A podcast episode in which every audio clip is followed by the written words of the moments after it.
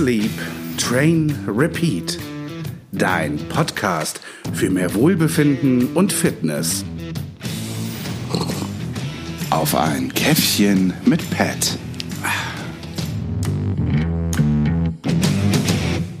Herzlich willkommen zur ersten Folge von Auf ein Käffchen mit Pat. Und in diesem Falle heute auch auf ein Käffchen mit Lazar. Denn wir sind zu zweit und werden uns heute euren Fragen widmen. Hallo Lazar, toll und danke, dass du Zeit hattest, auf einen Kaffee in unser Arbeitszimmer rüberzukommen. Danke, Pat, für die Einladung. Und um die Folge auch wirklich nur einen Kaffee lang zu gestalten, fangen wir am besten gleich an. Na dann schieß mal los mit den Fragen. Ist ein Ganzkörpertraining angebracht, auch wenn man an zwei bis drei Tagen hintereinander trainieren geht? Das ist eine sehr, sehr gute Frage. Da muss ich eine Gegenfrage stellen. Und zwar, warum trainierst du so? Also ich tue es nicht. Also ja, ich trainiere auch an zwei bis drei Tagen hintereinander, aber jetzt nicht nur an drei Tagen von sieben in der Woche. Also gehen wir mal tatsächlich davon aus, dass die Person nur Montag, Dienstag, Mittwoch trainieren kann. Wenn du das hörst, stell dir einmal selber die Frage, kannst du nicht vielleicht auch Montag, Mittwoch, Freitag oder Samstag oder Sonntag trainieren, sodass du Pause zwischen einzelnen Tagen hast? Sollte es wirklich gar nicht gehen, dann kommt hier die Antwort. Grundsätzlich sollte man dabei auf jeden Fall den Regenerationszeitraum für den Körper beachten. Der liegt bei Untrainierten meistens immer bei mindestens 24 Stunden. Sofern es aber wirklich nicht anders geht, wie Pat es gerade gesagt hat, dann würde ich sagen, maximal eine Ganzkörperübung. Nehmen wir mal Kniebeuge oder Kreuzheben oder Schulterdrücken im Stehen pro Tag, damit einfach das zentrale Nervensystem gestont wird und die Muskeln, die dabei belastet wurden, auch sich regenerieren können von Tag zu Tag. Hinzu kommt, dass man dann das klassische Push-Pull-Core nehmen sollte in dem Falle. Also trainiere ich drei Tage hintereinander, eine Ganzkörperübung plus entweder Push, plus entweder Pull oder Core. Okay, und wenn du das jetzt schon hörst mit dem Push-Pull-Core, dann sollte sich in dir alles zusammenkräuseln und du solltest wirklich versuchen, Montag, Mittwoch und Freitag trainieren zu gehen, damit du an allen drei Tagen ein Ganzkörpertraining durchziehen kannst und dieses zielorientierter in Hinsicht auf das Thema Abnehmen wirken kann. Denn dieses Push-Pull-Core ist suboptimal, wenn wir jetzt mal davon ausgehen, dass dein Ziel Abnehmen ist, beziehungsweise Gewichtsverlust ist. Kommen wir zur nächsten Frage. Lazar, wann sollte man das Gewicht steigern? Immer. ähm, okay, also nehmen wir an, ich mache montags Kniebeugen, ja, dann sollte ich, ähm, wenn ich jetzt mittwochs wieder Kniebeugen mache, das Gewicht steigern? Ja, einfach aus einem einfachen Grund. Man sollte den Ansatz der Progression verfolgen. Das bedeutet, von Trainingseinheit zu Trainingseinheit immer einen neuen Reiz setzen, der den Körper dazu zwingt, und deshalb trainieren wir alle, sich anzupassen. Sollte es aber mal vorkommen, dass du das Gewicht nicht weiter steigern kannst, dann muss man gucken, warum ist das so? Hast du ein Plateau erreicht in dem Falle, was ja auch passieren kann? Andersrum gesagt, würden wir ständig die Gewichte steigern, würden wir alle irgendwann mal grün werden wie Hulk und wären noch so stark? Nur durchs Gewichte steigern wird man grün? Ich dachte, die Farbe hätte andere Komponenten, aber wenn das so einfach ist. Sorry, Fasching, here I come. So, jetzt mal wieder ernst. Wenn das Gewicht nicht steigerbar ist, dann kannst du alternativ dazu auch dein Wiederholungsschema einfach ändern. Das bedeutet mehr Volumen aufbauen über das Wiederholungsschema. Nehmen wir jetzt mal das Beispiel. Es ist nicht jemand, der hier fragt, der so knallhart seinen Lifestyle und sein Leben, seine Ernährung an den Sport anpasst, sondern jemand, der auch gerne mal so ein bisschen feiern geht, jemand, der die Ernährung, ach, mal so Zähne gerade sein lässt und öfters auch mal krank ist oder eben auch mal schlapp ist, müde ist und dementsprechend das Gewicht nicht steigern kann, was ist dann? Dann würde ich tatsächlich auf den Körper hören. Also höre auf den Körper und sage, okay, entweder Training runterfahren, das heißt ein oder zwei Übungen rausschmeißen oder entsprechend dann die Gewichte nicht steigern. An dieser Stelle muss man sagen, dass es manchmal eben nicht ausreicht, einfach nur ein bis zwei Übungen rauszuschmeißen oder einfach nur die Gewichte nicht zu steigern, sondern dass manchmal, wenn man wirklich ermüdet und schlapp ist, es besser ist, eine lockere Regenerationseinheit zu machen. Heißt, manche gehen einfach nur 30 Minuten spazieren, andere können locker 30 bis 45 eine Stunde laufen gehen und wiederum andere können auch ein leichtes Workout machen, aber absolut individuell zu betrachten. Und zum anderen, von euch fragen sich jetzt wahrscheinlich, ja, aber wie höre ich denn den Körper? Und das sagen also viele, hör auf deinen Körper. Das braucht Übung, ja, und vor allem braucht es auch gesunden Menschenverstand. Also einmal bewusst machen, wie verliefen die letzten Tage, Nächte, Ernährung etc.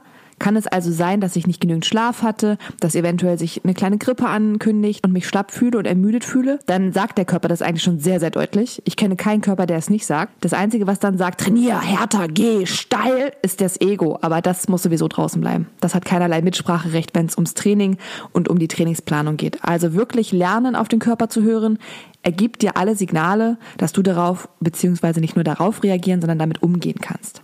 Eine weitere Frage war auch an, an die Trainingsgestaltung gerichtet. Wie viele Sätze bzw. Wiederholungen sollte man im Generellen verwenden? Generell ist hier ein Wort, was ich nicht so schön finde, weil gerade als Personal Trainer versuche ich immer ein individuelles Trainingsprogramm für denjenigen zu erstellen. Aber erfahrungsgemäß haben Anfänger häufig Defizite im Bewegungsmuster sofern sie nicht schon eine, eine fundierte Basis haben aus einem anderen Sport oder einfach weil sie super talentiert sind. Da würde ich zu Beginn immer ein koordinatives Training empfehlen, welches sich durch leichte Gewichte und einfach einer größeren Anzahl an Wiederholungen zeichnet. Also in dem Falle lerne die Ausführung, perfektioniere diese, schaue selber, wenn du alleine trainierst, geht es nicht anders, dann musst du selber dir das anschauen, wo deine Defizite sind, wo sind deine Schwächen in der Mobilität, in der Ausführung und arbeite daran, bis die Bewegung, nehmen wir beispielsweise einmal die Kniebeuge, bis die Kniebeuge perfekt aussieht. Ich weiß, perfekt ist ein sehr hochgestochenes Wort, aber bevor du an die Gewichte gehst, muss die Bewegung sitzen. Als Beispiel, Lazar, was kann man da, wie kann man da rangehen? Ein einfaches Beispiel wäre, eine Übung sich auszusuchen. Nehmen wir mal jetzt, wie du gerade erwähnt hast, die Kniebeuge. Ich würde fünf Sätze, a 15 bis 20 Wiederholungen jeweils machen. Wie gesagt, leichtes Gewicht. Also keins für Anfänger. Punkt. Körpergewicht reicht? Würde reichen, ja, um erstmal das Bewegungsmuster der Kniebeuge zu erlernen. Kommen wir einmal weiter, weil du ja gesagt hast, generell ist ein Wort, das dir überhaupt nicht gefällt.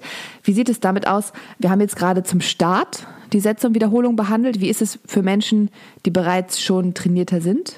Wie gesagt, im Generellen gibt es bei mir schon mal gar nicht. Aber ein gutes Training zeichnet sich durch Individualität aus. Negativbeispiel wäre dazu, einfach um eine gute Einleitung zu haben zu dieser Frage. Man geht ins Studio, man lässt sich von einem Fitnesstrainer dort beraten und in einem ganz, ganz großen Fitnessstudio beziehungsweise der Kette, da stehen so Standard-Template-Pläne immer aus. Da schnappt sich der Trainer so ein Template, schreibt da die Übungen rein, macht Kreuzchen, beziehungsweise schreibt sogar ein paar Gewichte rein. Und da ist im Endeffekt schon das sogenannte Plateau, das heißt das Erreichen dieser Grenze in meiner Leistungsfähigkeit vorprogrammiert. Die meisten nehmen sich diesen Plan und trainieren wild drauf los für die nächsten drei bis vier Monate. Und dann stellt sich die erste Frage, hey, ich entwickle mich ja gar nicht weiter. Somit ganz klar hier der Hinweis, wenn du ein individuelles Ziel hast, und das hat jeder, weil jeder andere Ausgangsposition hat, selbst wenn es um das Thema Abnehmen geht. Aber dennoch ist es ja ein individuelles Ziel, weil du ja individuell Gewicht bzw. Körperfett verlieren möchtest, kann es keine allgemeinen Ratschläge geben. Also hier noch einmal der Hinweis an dich. Standardpläne, ja, sie geben dir etwas vor, richten sich aber in keinster Weise an dich, deine Bewegungsmuster, deinen bisherigen Stand, was das Training angeht und sind somit in den meisten Fällen tatsächlich weder förderlich, sondern eher hinderlich, was eine Weiterentwicklung und was einen Fortschritt angeht. Lazar, wie würdest du selber es angehen oder kannst du eine Empfehlung mitgeben?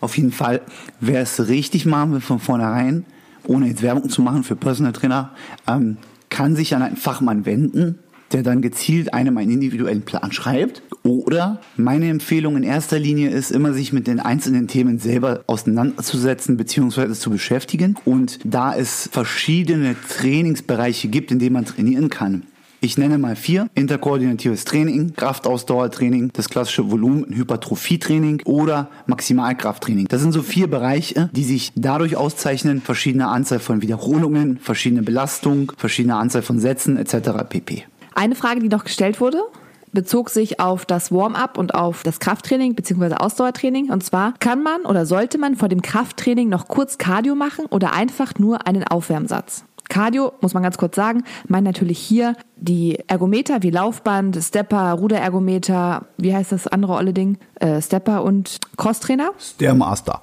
Stairmaster, Alter, geh richtige Treppen, du Lusche. Bin kurz aus dem Konzept gekommen. Genau. Und die Frage richtet sich danach, sollte man also nochmal vorher etwas Ganzkörperaufwärmung machen oder reicht ein Aufwärmsatz der jeweiligen Übung?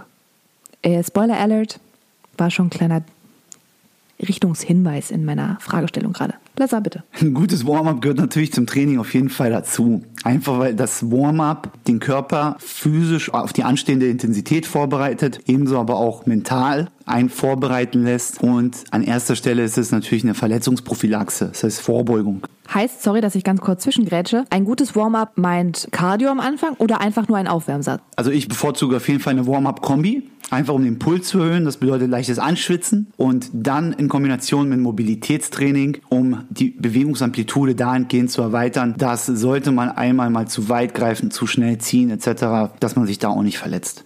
Okay, meine Frage wurde immer noch nicht genau beantwortet.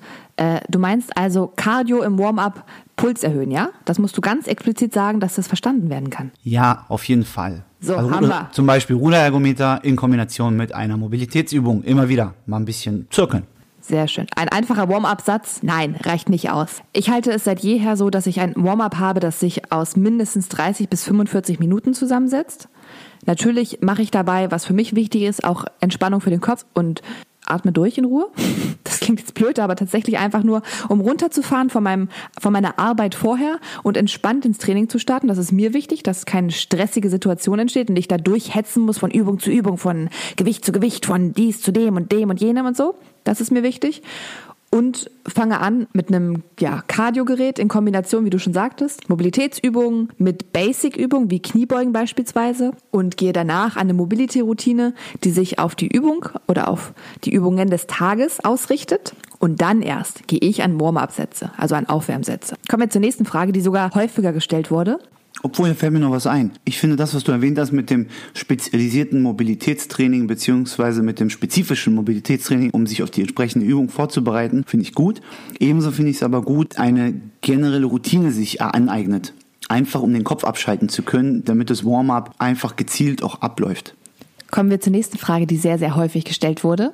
Sollte man mit oder darf man mit Muskelkater trainieren? Auch eine sehr, sehr gute Frage, weil ich denke, dass viele, auch wenn das Internet so weitreichend ist, man sich so viele Informationen holen kann, wie man möchte, äh, immer noch nicht wissen, was Muskelkater im Konkreten eigentlich ist. Während man früher gedacht hat, dass es eine Übersäuerung der Muskulatur ist, weiß man ja heute eigentlich, dass es Mikroverletzungen sind des Muskelgewebes, das heißt sozusagen kleine Traumata. Und wie jede Verletzung muss man hier sehen, dass es Entzündungsprozesse und dadurch entstehende Stoffwechselabfallprodukte gibt, einfach die aus dem Körper raus müssen. Sollte genügend Bewegungsfreiheit Freiheit mit Muskelkater vorhanden sein. Das heißt, habe ich keine Alltagseinschränkung. Dann kann man locker trainieren, auf jeden Fall. Oder beziehungsweise man kann eigentlich auch hart trainieren, so wie man es vorher auch gemacht hat. Ansonsten ist nur leichte Recovery angesagt.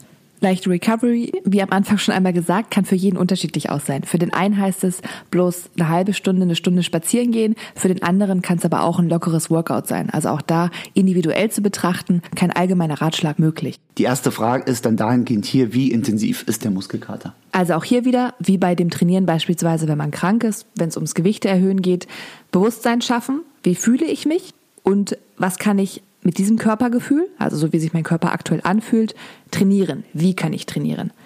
Lieber, wenn du dir unsicher bist, ganz ehrlich, eine Nummer runterfahren und Recovery-Training machen und dafür auf Nummer sicher gehen, als hart zu ballern und dir dabei noch eine Verletzung zu holen.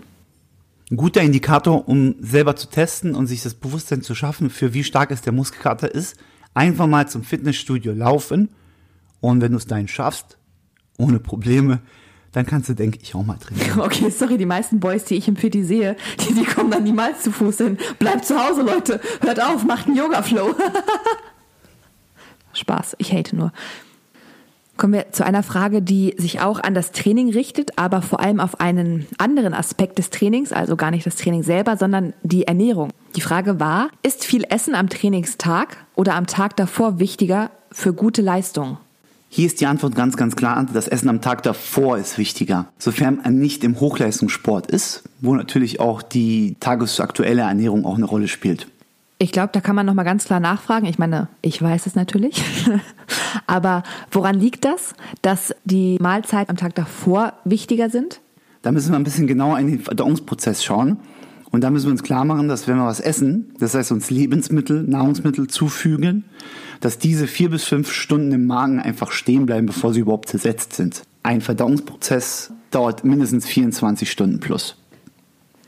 Dann gab es noch eine Frage, die sehr persönlich ist. Also im Sinne von nicht persönlich, weil sie so viel Details enthält, sondern eigentlich persönlich, weil sie auf die Person abzielt, die sie gestellt hat. Was würde ich jemandem raten, beziehungsweise auch du, Lazar, der sich vom Krafttraining leicht stressen lässt?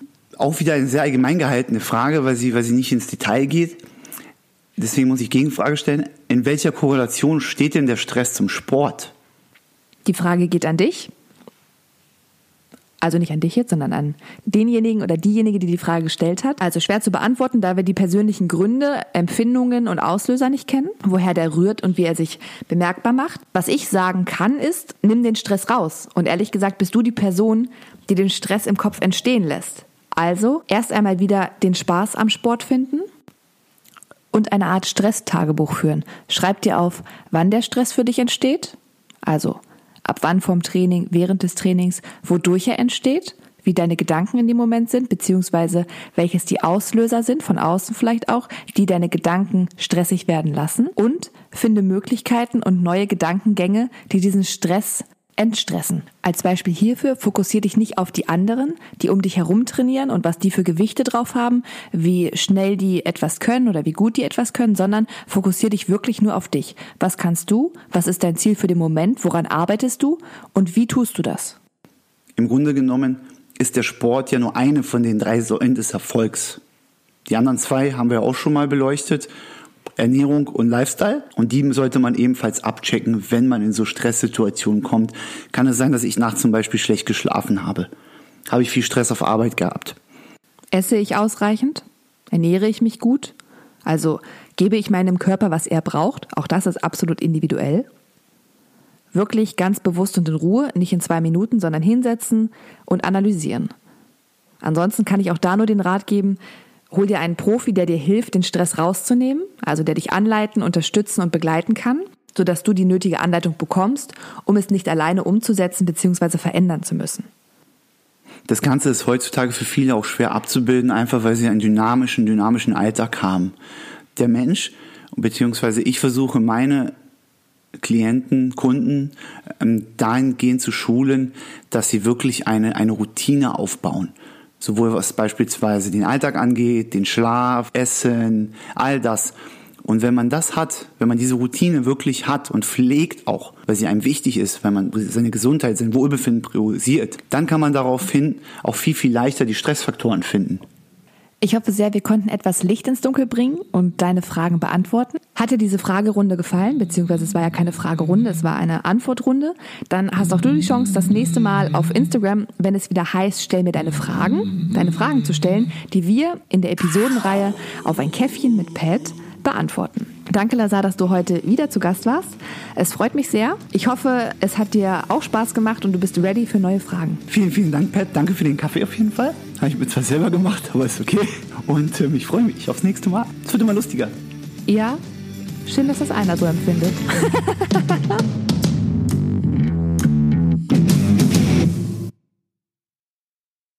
Bist du fresh? Total fresh up, gefuckt, fresh, freshy fresh. Yeah, uh. Check, check, Mike 1212. Ist auch immer derselbe Beat, den du machst. Fällt dir hoffentlich auch auf.